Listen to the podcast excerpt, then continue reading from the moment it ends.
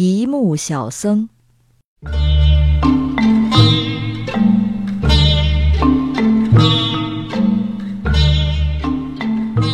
江户四谷住着一个叫喜右卫门的人，是个沿街叫卖鹌鹑的小贩。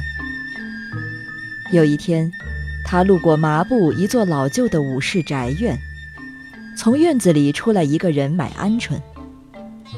喜右卫门把鹌鹑给了他，然后被领进一间屋，等着收钱。他正在房间里等待时，只见一个十来岁的小孩走了进来，将壁龛上的画轴咕噜噜地卷了起来，又呼啦一下放了下来，如此反复了好几次。喜右卫门觉得这样会把画轴弄坏，就责备说：“喂，别调皮捣蛋。”小孩却说：“闭上你的嘴！”说着就把脸扭了过来。原来是一木小僧。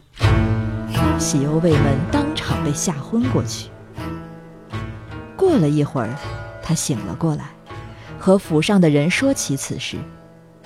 对方回答说：“今年春天，我看到有个人擅自吃点心盒里的点心，就问他是谁。”结果对方也是说了一句“闭上你的嘴”，然后就消失了。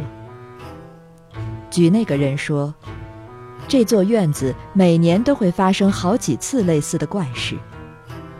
这个妖怪虽然并不做什么坏事，但一定会说一句：“闭上你的嘴。”